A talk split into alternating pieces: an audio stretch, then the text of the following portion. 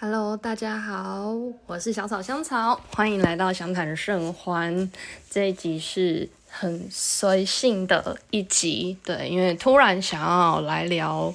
最近非常热门，但是充满着争议，然后评论也很两极。对我想这些形容词已经让大家都猜得到了，就是宫崎骏的最新动画《苍鹭与少年》。嗯，我看目前其实只有一刷，然后是将近一个礼拜前，其实就是五五天前，对，五天前第一次看。然后呢，嗯，因为这部真的相较于就是以往的动画，它的形式或者是种种的，我觉得它以它有跳脱出一点框架。因为距离上一部，对我再确认一下年代，因为这很随性。对，就距离上次 二零一三年初的《风起》，对，因为《风起》其实它也还是蛮单纯的，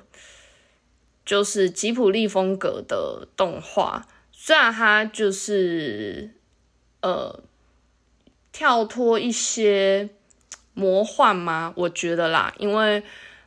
像以往我现在想到的，我最喜欢的像《神影少女》《龙猫》《魔法公主》，它有一点奇幻的成分。但风起那边它开始变得比较写实，但是其实它在呃故事架构种种，其实它还是蛮，我不能说一般般，但是就是一个呃很顺，就基本上大家看完会很顺的理解。然后，嗯，简单来讲，它是一个很容易被传送，然后去了解其中意义的一个故事。对，但我觉得这部真的，嗯，《苍鹭与少年》这部真的是蛮有趣的，因为它的一部分会大家看不懂的原因是在于它确实有一点破碎。它在你在看的过程中，你会觉得某些片段是破碎的，以及某一些片段会让有一些人觉得说，嗯，为什么就是它会是这样被就是这样穿插进来，然后又占了一定的时间，就会让人很匪夷所思，说到底就是 为什么要加入这个元素？对，那其实我本来，嗯，因为随着我对电影的呃深思。醒思种种，我真的不太敢轻易的发表一些分析了，对，因为呃太多的就是剧评分析，或者是我身边某一些影剧人，他们真的是很深入的，我就会觉得我这样发表出来，或者是去分析什么，就是是怎么讲，就是。呃，见效，所以我都想，就是已经很久，我觉得也算是很久没有去分析就是电影了。但是呢，为什么《苍与少年》这么两，就是评价两极，然后大家也觉得颇有深深意的那个动画，我现在突然一个心血来潮，然后也觉得说，好，我一定要记录下来我的想法跟分析。对，原因在于就是，嗯。就是看过一些采访的片段，就是采访宫崎骏啊，或者是铃木敏夫的一些片段，我才发现哈，原来对于宫崎骏来说，这部剧还是有他没有办法参透理解，还需要去呃再分析、再分析、再思考的一个部分，以及他其实也嗯给出一个，就是说，其实这一部他。每个人可以有自己的解读，对。那我是觉得，就是既然那个原创者就是给予大家就是自由解读、发挥的空间了，我就想说，好，那我就大胆的来说说，就是我自己觉得的部分。对，那我先首先讲一些，就是呃，围雷，我不敢保证无雷。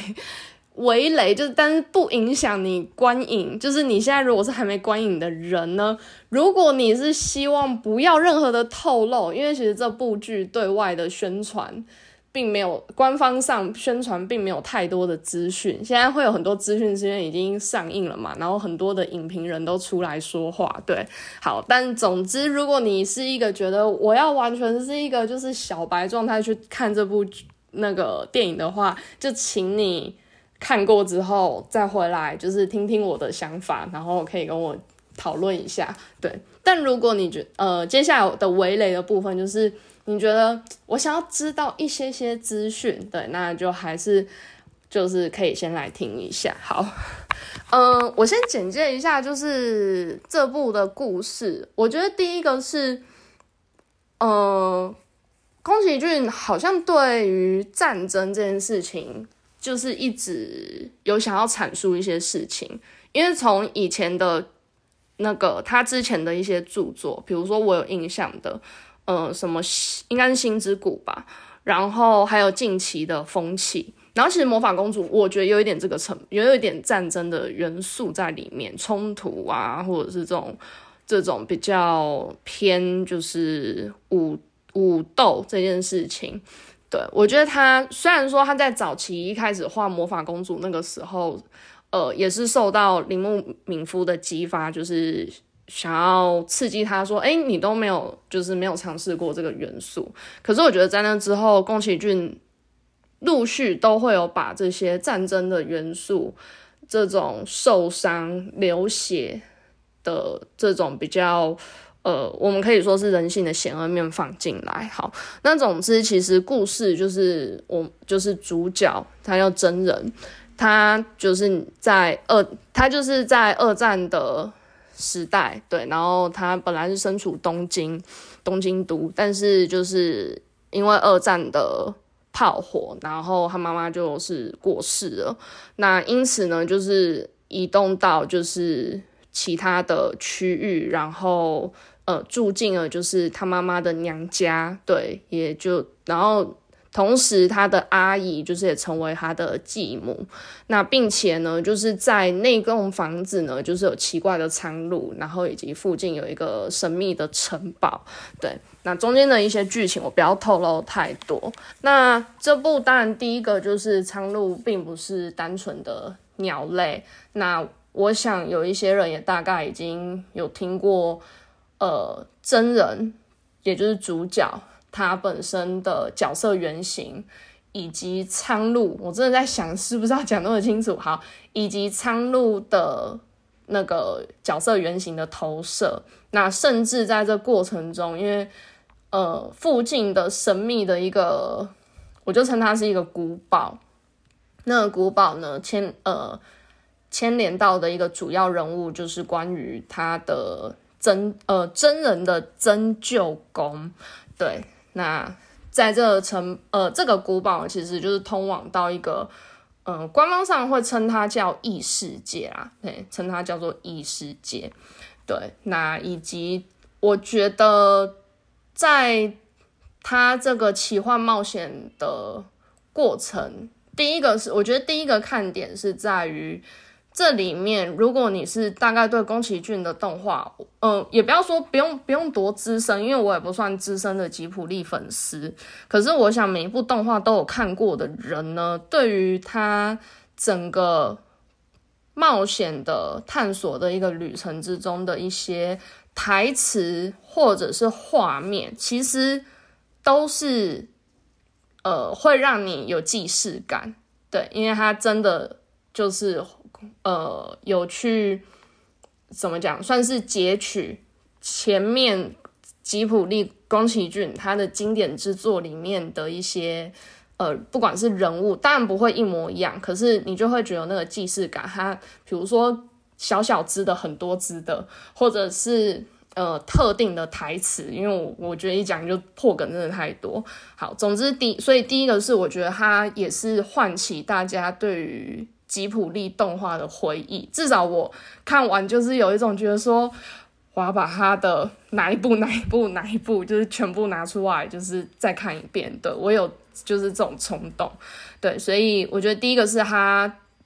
呃，集结所谓的就是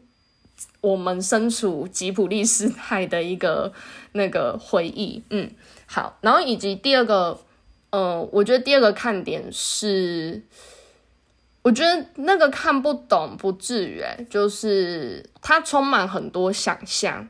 对它充满很多想象，甚至其我在看的当下，我甚至有一度觉得说，这个过程以于我来讲啦，我的解读会觉得它是真实发生的吗？我觉得更可以理解成是真人的梦境，我会觉得是梦境，因为第一个是他，我前面说过，它的连贯性没有那么连贯性没有那么明显。他反而很片段、很片段的去表达，好像不同的角色的处境，或者是不同的不同的状况，然后以及随着他遇到不同的人，去激荡，或者是说去帮助主角深思他自己应该要成为怎样的人。所以有探讨，我觉得探讨了很多的不同的议题，让他在人生或者是性格的每一个层面上，方方面面都去思考自己应该做什么，不应该做什么，什么对他来讲比较重要。我们不不讲对错，就是对他来讲比较重要，或者他比较希望成为的一个部分。所以这是我觉得这整部下来的一个感受。所以。每一个小片段，其实我觉得它就有点像一个小小的短片，然后去触发他对于一些事情的一个思考性。嗯，所以这部，我想大家第一个知道这部呃这部动画的灵感起源，就是日本的一个经典的书书籍，算小说吧，就是你想活出怎么样的人生？对，所以其实它里面当然。呃，我还没有看过书，但是看过一些影评人在说的意思是说，其实它跟这本书的动画跟书本，其实整个在剧情架构上是没有关联的。它的故事应该说，它故事想要给予的启示、启发或者是深意，是才是跟它重叠的部分。那至于说这个架构是怎么来的呢？除了，嗯。我也觉得它是一个宫崎骏的回忆录，或者是收集了吉卜力的所有经典的一个总集，就是精华篇以外呢，它的主要架构我后来才知道，呃，它来自一本英国的小说，叫做《失物之书》。那本书主要探，呃，主要它的故事内容也是，就是主角掉入一个就是异世界，然后那个异世界里面。呃，有很多经典童话故事，什么小红帽啊，然后灰姑娘还是什么，反正就是一些经典童话的人物，但是他们所呈现出来的故事或者是性格什么的，是跟我们传统认知的这个故事是不一样的。对，所以这异世界的概念就算是呃影响了这整部《苍绿与少年》的动画里面。最奇幻魔幻的部分，因此我是觉得，就是基于它是结集结吉普力的精华动经典动画的精华以外，然后他要探讨了就是关于人如何成为自我，如何塑造自我，然后以及就是其中这个成为自我之中对于不同议题的反思的一个部分，我就觉得很值得一看了。对，那，呃，有人说它充满着死亡感这件事情，我是觉得还好。可能于小朋友而言，它并不是一个很温馨色彩的部分，因为它有太多比较现实面或者是比较残酷的面相。这个等一下暴雷、暴雷片、暴雷的片段，我再来说明。对。呃，但是我觉得它确实，我一看完会觉得它并不是很适合，就是小孩去看。对，就是其实我觉得小孩能够理解的程度应该很低，但是它就是属于一个适合，我觉得顶多需要十五岁，我觉得顶要至少要高中的年纪以上，甚至到成人，它是一个适合就是比较高年龄层的人去。拜读去看的一部电影，对，所以这以上目前是围雷的部分，就稍微透露一下下它大概有哪些面向，然后哪些元素，嗯，那最后就是一呃关于就是暴雷区了，对，那暴雷区我想想先从哪里说起，嗯，因为这部片应该一开始我觉得很。比较黑暗面的，就是在于，因为真人他妈妈就是死于，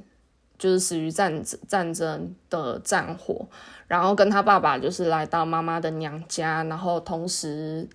他妈妈的妹妹就是，也就是就是成为他的继母这件事情，那很在片中很明显，一开始会看到他对于。呃，继母是很不能接受的，这其实还蛮人性面的，就是本来就会排斥，而且他心中没有放下他的母亲跟妈妈，对，那却因为这个继母的消失，也就是好像走入了附近的古堡这件事情，才正式开启了他的旅程。那在他在那之前啊，就是苍鹭就有给予一种就是很邪、很邪魅嘛，就是我这里他有觉得很邪魅的一个角色，就是他给我有点像，我觉得有点像《爱丽丝梦游仙境》里面有一些人，对，像是柴郡猫啊，或者是毛毛虫那种感觉的一个角色，对，嗯。好，那当然有人，呃，后来就是在官方上就是有讲嘛，就是真人是宫崎骏的，就是他的角色原型是宫崎骏本人，然后苍鹭是那个就是铃木敏夫，他很信任、很合作无间的一个制作人的一个的一个原型，对，就是他那是他的原型，所以呃，曾经在官方上也说过，就是其实好像，呃，对，是铃木敏夫。他这次想要做的，其实一开始只是想要塑造他，因为就是延续风起，他想要塑造一个伙伴之间的情谊。对，那风起这个就是改天有机会再我再重看分享。对，但大家如果看过，大概可以理解那个感觉。所以其实这部也是一样，可是这部我觉得相对比较不一样的是，在风起里面，呃，这就是主角。就是跟就是他心中一直就是心心中一个向往的那个偶像，对这两个之间的那个对话，我觉得是一个很单纯的，有点像是一一位是心灵导师，然后主角自己是一个就是非常崇拜，然后一直以他为目标的一个角色，是这样的一个友谊伙伴关系。但我觉得《苍鹭与少年》就是比较巧妙的是。他很贴近于，就是有时候我们不能说互相伤害，但是就是有点伙伴之间的揶揄、捉弄，或者是嗯善意的谎言嘛之类的。对，因为在这里面，就是我们可以看，就是如果你有看过的，你就可以理解说，其实苍鹭是很，他是一个很狡猾的呃老人。对，到时候看就知道那个老人是什么意思。那真人本身呢，是一个就是还在摸索自我，但是就是呃，也充满着就是日本动画很经典主角该有的样貌。对，但必须说，其实真人只是一个真人，他算带着一种就是大家很。普世价值既定印象的一种正义感，然后很正直，然后很善良，对。可是其实在这过程中，真人也一直在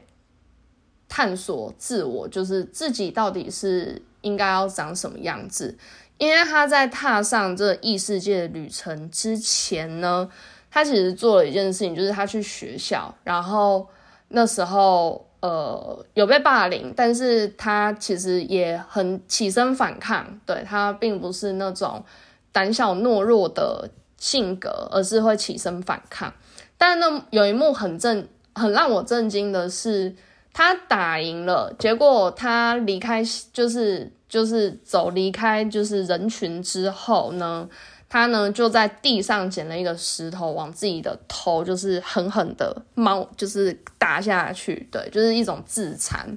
那这幕我觉得也是前面我觉得最有死亡感的部分啊，因为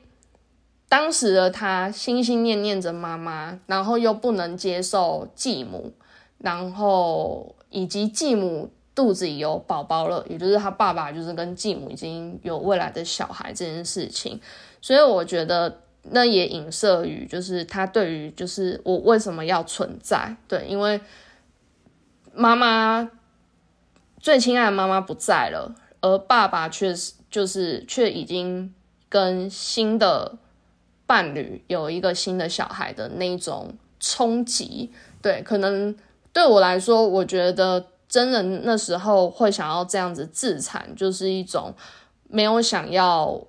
觉得自己是没有价值的，没有人会重视他或者是在意他，所以他也就是自我防卫，然后有一个刺猬的心态。比比如说继母的关心或爸爸关心，他就会显得就是非常的冷漠这样子。对，那我觉得在异世界的过程，就是在让他思索这件事情，就是。妈妈对于他的意义，以及他该如何面对妈妈的离开，而继母就是又是妈妈的妹妹，对，也就是他原本的阿姨这件事情，他该如何去面对他、接受他，然后去呃，我觉得甚至是去拥抱。对，那在这里面其实有一些很感人的，呃，也不要说很感人，就是有一些很冲击的片段，嗯。第一，呃，第一个是踏入异世界之前啊，其实他苍鹭呢，就是先塑造一个就是他妈妈的一个假象的一个形象。对，那真人因为非常思念妈妈嘛，所以就忍不住触碰那个假象，结果就是那个，呃，因为是苍鹭捏造出来的嘛，所以呢，这个妈妈的那个假那个。那个人形啊，就是化为就是那种泥脑，就是那种哦哦，然后那种泥巴泥巴一样的东西。对，那真人当然是很愤怒。对，所以呃，就在这边展现的就是苍鹭。我觉得他展现第一个是可能苍鹭想要用一些方式来拐他，拐他引诱他，就是进入异世界探险，或者应该说苍鹭受到。他的真救宫的指示要想办法把真人带入到异世界里面，但我觉得也同时那是第一次，就是给真人一个冲击，就是你必须，就是你必须面对妈妈死已经死亡这件事情。对，因为当他还没有办法放下，他看到妈妈的原呃人形，就自然会觉得。妈妈真的还活，就是妈妈其实是还活着的，去让自己想要骗自己的这个呃谎言，就是让它成真。对，所以，我我觉得这边还是有有一些小小的深意啊，而不是完全的激怒激怒他，或者是要拐骗他。对，那在里面呢，这个异世界，我觉得最特别的是，呃，他。我们先不就时空的合理性或是理论啦，除了他的阿姨呢，就是来到这个异世界来敬仰。那我觉得，同时这个阿姨为什么会来到这里呢？我觉得有两个面向，一个是他对于就是真人这个小孩，就是这个继子是有一些矛盾，所以。他想要接纳他，但同时真人在现本来在现实世界对他的排斥，他是有一种，我觉得会有点随时提醒他说，就是呃，他不是我真正的孩子，然后或者是他是我的，他是我姐姐留下的孩子，我不确定这是不是会造成就是他有一些不安感嘛，或者是有一些。就是受伤，所以他就逃，就是在异世界里面，就是养胎安胎。对，那同时在这个异世界里面，还有一个另外很有趣的人物，就是所谓的火美，也就是里面会用火的。那我等下再讲火美的登场，有一些其他的深意。主要有一个深意是在于那个火美真正的角色，她其实是那个。真人的妈妈，只是她是以一个就是少女的形态出现，所以我才说就是先不谈时空背景，但这边异世界就是被创造了这样的一个角色。那呃，这个火美的出现呢，就是也背负着就是呃一个正义一个正义感。好，什么正义感呢？因为第一次第在这部剧火美的第一次登场啊，是这个异世界里面呢有就是喜欢吃吃人或者是吃。有一种就是小灵魂，它叫哇啦哇啦，这让我有点想到那个灵魂急转弯那种小只小只的灵魂，对，就准备投胎的灵魂，对。那在这个世界里面，鹈鹕是会吃哇啦哇啦的。然后呢，这哇啦哇啦，呃，特别什么时候是最危险的呢？就是当哇啦哇啦准备要投胎的时候，他们会全部就是飘向天空。然后这个时候，因为是成群的哇啦哇啦，就是飘向天空，准备投胎到。人世间，于是鹈鹕就会成群，就是发狂似的，就是飞上去去吃掉。对，那火美的第一次登场呢，就是因为不忍心看到鹈鹕把哇啦哇啦吃掉，所以他就是放火。但我们都很清楚一件事情，就是他这样的放火，火是不长眼的，所以虽然会伤害到鹈鹕，但也牺牲掉了一些哇啦哇啦。那那时候真人就有一个反应，就是说，呃，就是请火美要停止这个行为，因为很多哇啦哇啦就是因此就就被烧死了，然后也不能投胎了。所以我觉得这边，我觉得也呼应一个从呃，第一个是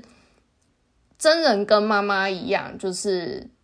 有可能有普世价值上的正义，或者是所谓的善良，可是无形中这个正义跟善良可能伤。可能会伤及无辜，或者是伤害到自己，对，所以就我觉得这是有呼应的啦。因为火美的这个行为是为哇啦哇啦好，可是却在伤害，其实也间接伤害到哇啦哇啦。而真人前面的一个自残的行为，虽然看起来好像他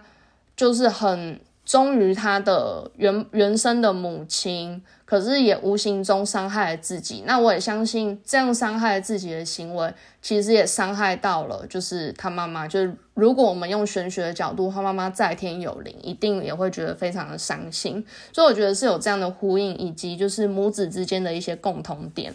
那，嗯，另呃，对，所以大概这个部分，我觉得有有这部分的一个深意啦。好，那还有就是关于这里面呢，还有 就是这里面，我觉得黑暗面除了就是前面真人的自就是自残嘛，石头 K 自己，然后呢，鹈鹕会吃人，也会吃哇啦哇啦。后来呢，他们还遇到就是会吃人的鹦鹉，对，那以及在呃真人那时候就是火美就是来这边烧了一些鹈鹕，离开之后。有一只就是被烧的差不多的鹈鹕，就是流落到一个角落，被真人发现。那真人本来要本来要杀他，对，那就是因为他就奄奄一息。但是鹈鹕那时候大概简单来讲，他说了一段话，有点意思是说，就是我们来到这边，就是真的什么都没有，然后我们为了。就是生存下去，所以必须吃哇啦哇啦，然后才能够就是继续繁衍，生生不息。因此，我觉得也反映到一件事情，就是有时候，呃，就也连接前面火美的行为，都反映一件事情，就是杀戮这件事情，或者是所谓的弱肉强食这件事情，到底是好的，呃，就是究竟它是必须的，还是？我们呃，应该把它定义成一个恶行吗？因为其实有时候我们是为了生基本的生存，所以必须做这件事情。以及像火美的对于鹈鹕的那个放火烧这件事情，也无形中伤及了无辜。因此，它同时反映到的是。这件事杀呃，关于杀生，或我们就延伸更广，杀生或者是所谓的战争，难道真的就是我们表象去看说这是不对的行为，或者是真的是邪恶的行为吗？因此，我觉得提活那段话有起呃有去触动到真人去思考这件事情。那当然，他也有宫崎骏本身对于战争的一些思考，而最后真人就选择把它埋起来。我觉得这也是，这是他其中一个自我认知，意识到说，其实鹈鹕也很可怜，他们也是身不由己，就是来到这个异世界，他们有他不得已的苦衷。那包含像是鹦鹉也是一样，鹦鹉在这个过程，呃，就是来到这个世界，就是也是一样，他们也别无选择，为了生存，就是只能吃异族，也就是或者是或者是人。那甚至呢，因为在统领整个异世界的是真人的针灸工。那针灸工它维持平衡的方式呢，是它有几颗，就是就是我就称为一个魔法石头、魔法积木。对，那它的做法就是把这魔法积木，就是每每隔一段时间堆一颗、堆一颗、堆一颗，然后呢，这个堆叠的过程如果是平衡的，就维持他这心里的乌托邦的一个。一个平衡性，对，那我觉得这边有一些我自己觉得的问，呃，就是联联想。第一个联想是，当时我觉得是第一个，他建立了这个，他自己心里觉得是很和平，然后就是相较于现实世界是一个。乌托邦，可是真的是这样吗？像前面我们可以看到火美为了拯救哇啦哇啦，去火烧鹈鹕，然后又无形中伤害，呃，就是无意之中伤害了无辜的哇啦哇啦。然后呢，鹈鹕又为了生存去吃本来可以投胎的哇啦哇啦，以及鹦鹉这些就是那个鹦鹉族群，他们会去吃人这些事情种种，那。这不也是一个杀戮吗？就是即便真救公，就是最后跟真人的一段对话，就是告诉他说：“你确定你还是要回去那个充满战争的世界吗？”但问题是在真救公所建立的这个异世界里面，其实我还是可以看到的是，呃，冲突或者是杀戮这件事情还是在发生的，就是它并。并不是一个可以完全避免的事情，所以才显得就是我觉得第一个就是很矛盾，对，就是你自以为是的觉得这边是乌托邦，但其实并没有，它还是有它另外的战争或者是流血，以及还有一个问，还有一个就是我不确定这样想好不好，因为。因为真救宫也是也是吉普力里面的一个原型啦，好，就是他在靠着叠积木。我觉得鹦鹉，因为最后有一幕是鹦鹉的领导人，就是起身就是反抗那个真救宫，我们就姑且把真救宫当做异世界的那个那个通。统领好了，对，因为我领导人就是起身的反抗，就是有说一句说，就是意思是，你就是你等于你是一个就是愚蠢的老人，你居然用就是叠积，你想要用叠积木来维持一个世界的祥和，我觉得这也是一种讽刺，就是有一些嗯，不一定是长者，不一定是老人，就是。有一些人，或者当然相对就是可能第一个他的呃社会地位比较高，第二个是他年龄比较 比较年长，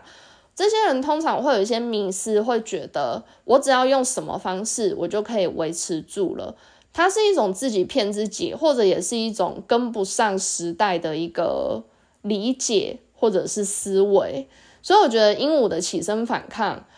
呃，除了第一个它。它也反映，我觉得也反映到是一个下层的人对于上层的一个革命，也同时去点醒在上层或者是那所谓尊者长长者他们的一些盲目盲点，或者是对于事情的思考的一个狭隘，或者是我们所谓的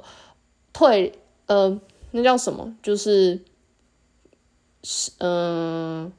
老古板，对跟不上，对的一个状况，所以我觉得那一段虽然大家有些人可能会觉得说鹦鹉很坏，可是其实我觉得鹦鹉也是鹦鹉的角色也是在点醒一些事情。那最精，我觉得这整段最精华的事情，是因为真舅公希望真人接班他的位置来统领这个异世界，因为真救公爵这边就是是一个乌托邦，然后以及我想他也是感受到真人对于现实世界，然后二战的战火之下，他妈妈就是死于二战，然后又有他无法接纳的阿姨，就是成为他的继母，然后又有新又有新的小孩，这这些就是。让他在现实生活很痛苦的元素，可能也是这样去呃吸引到，或者是我们用里面比较魔幻的元素，就是真旧宫去感受到真人对于现实世界的一个排斥跟反感，所以就希望他来接纳，就是来接受这个，就是来接班他的一个位置。那当时真旧宫就是有有拿出就是一些石头。然后就是有请他，请他辨别，就是哪个石头是干净无，哪一个积木是干净无瑕的，然后哪一个有没有积木是就是邪恶的，对，那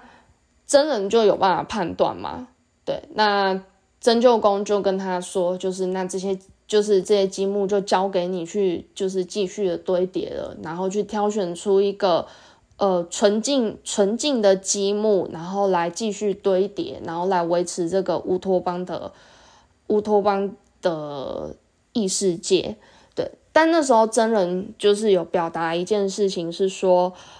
呃，就是我不要接，就是我不要接班，然后我也不要碰这些积木。那当然，那个就是他真舅公就是很执意，就是有问他说，就是。难道你还想要回去那个充满战争，然后就是残酷的一个现实世界吗？对，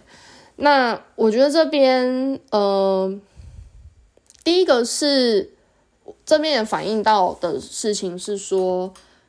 善良这件事情，之前大家有在讲说，善良是一种选择。对我自己本身还蛮相信一件事情是，其实。人之初应该是性本恶啦，因为我们是生物，所以我们会有欲望。很多的恶行或者是罪行都是出自于欲望的。那既然我们作为生物是有欲望的，那我们自然是会有为了完成欲望、满足欲望而做一些恶行。对，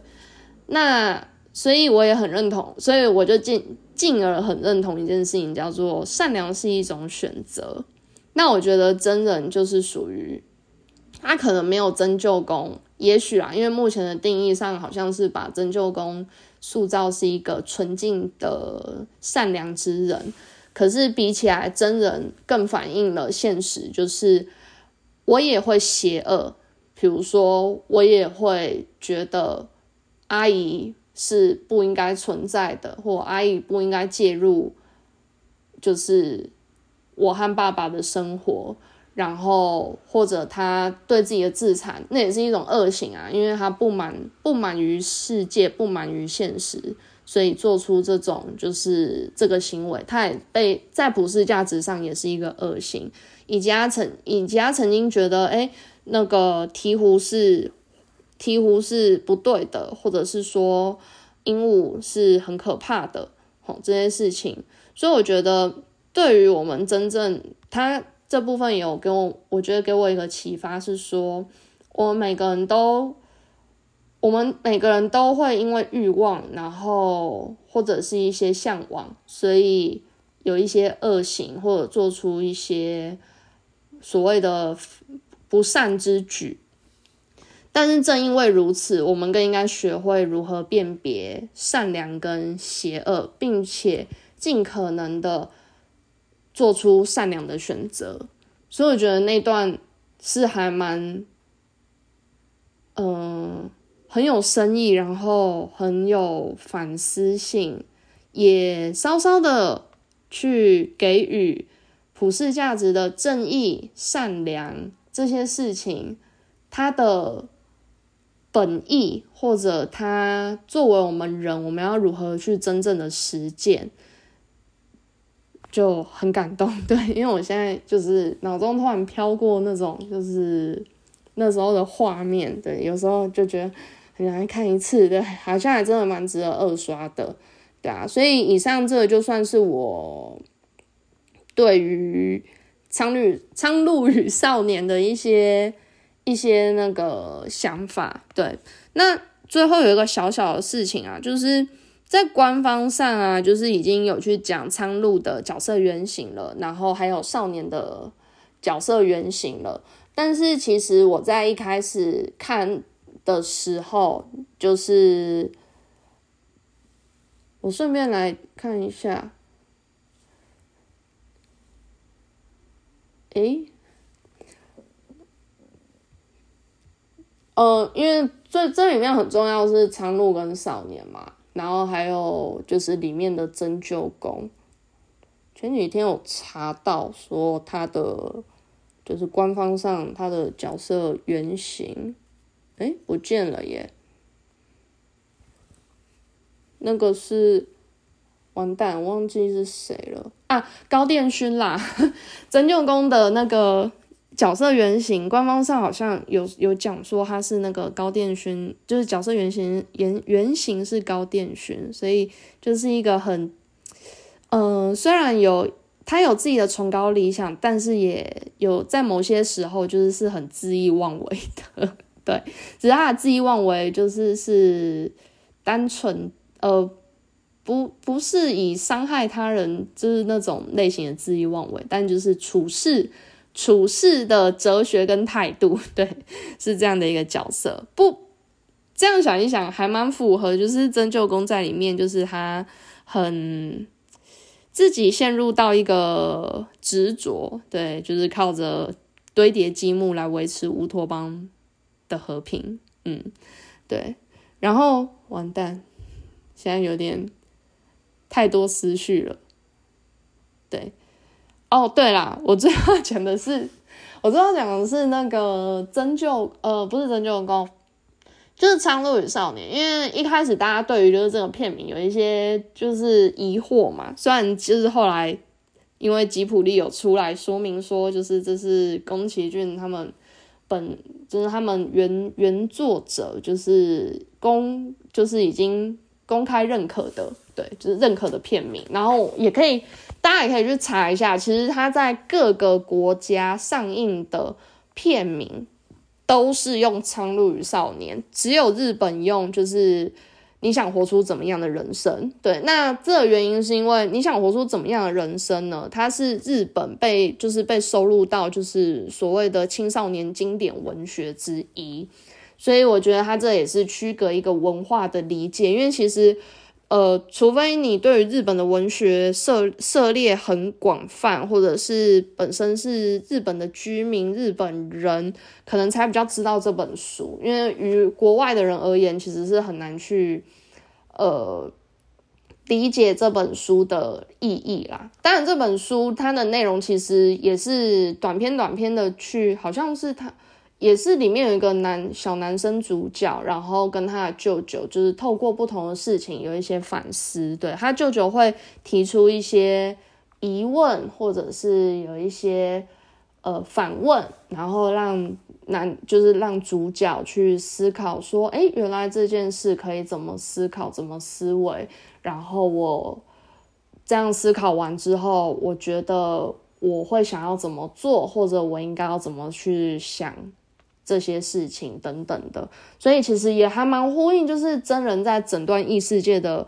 苍鹭与少年》里面，真人的一个异世界冒险里面，面对不同的情境、不同的人，然后他们的一些呃，对于这些状况下，他所提出的思考，或者是他提出的想法，甚至他做出的举动，对，那也让他形塑成为一个就是。呃，更好，我也不敢说更好自我，但就是另外一个自我这样子，包含他就接纳他的阿姨，以及呢，最后有一幕我觉得很感人的是，因为那时候异世界崩塌了，那呃，他们逃往一个长廊，然后那个长廊上有很多的门，每一个门会通往到不同的时空，而他妈妈，也就是说，也就是活美，就是。要通往到就是他该出生的那个时刻。对，那那时候真人有说一句话，就说：“你确定你要你要往那里吗？这样你会死于就是战战火之中。”那妈妈就也告诉，就回应他，很非常开朗乐观的回应他一件事情，就是哦。这部很感人，因为那他妈妈就很开朗，笑着就是跟他说，就是可是我可可是我会生下你，对，所以就我觉得那个宿命感很强，他很清楚，就是知道他来到这个世，呃，他接下来该去的地方，他不应该因为害怕就是战火，就是死于战火而不去，而而是转念去思考，就是。我会生下一个我觉得很棒的孩子，所以我必须就是去到我该去的地方。所以我觉得那个就是那个使命感，哇，好感人！因为我看到我就觉得超想哭的，就是他他自己的宿命感真的很强，所以他妈妈很坚强，对。然后就是真人，也就是在这段旅程，就是嗯，就是。去接纳更多事情，然后也也间接去接受，其实现实世界会有很多的不堪、不完美，但是我们可以选择，不管是换个角度，或者做一些什么样的事情，然后让这个世界可以至少你看待的世界。你看待世界的方式会比较美好，然后你也能活出一个适合自己，然后自己也很怡然自得的人生。对，那也因为是在二战的时期，所以其实我当时一看完的第一个感想就是，真的不管现实或者是世界有多么的辛苦，或者觉得很困难重重，或者觉得很痛苦。但是，都我们都可以选择怀抱的怀抱着希望继续前进，然后改变这个世界在我眼里的样子。对，所以真的很推荐大家去看，哇，好想哭，就是忍不住就哭了。对，就是这部真的，我觉得看得懂会非常的触动，很很升级内心这样子。对，那。如果你是看完《苍鹭与少年》，然后并且你很有耐心的，就是听我讲到这里，我还蛮欢迎，就是可以一起分享，就是你对于一些片段的理解，因为它是一部每个人看，据说也会有不同解读、不同感受的电影。那我觉得，如果大家有一些想法，一起交流分享，一定很有趣。那这就是今天的想冷盛欢，希望带给你一些感动，然后欢迎推荐大家去看《苍鹭与少年》。听说呃建议是一刷不够，二刷还行，三刷刚好。对我没有夜配哦，对，就纯粹的真心推荐送给你，拜拜。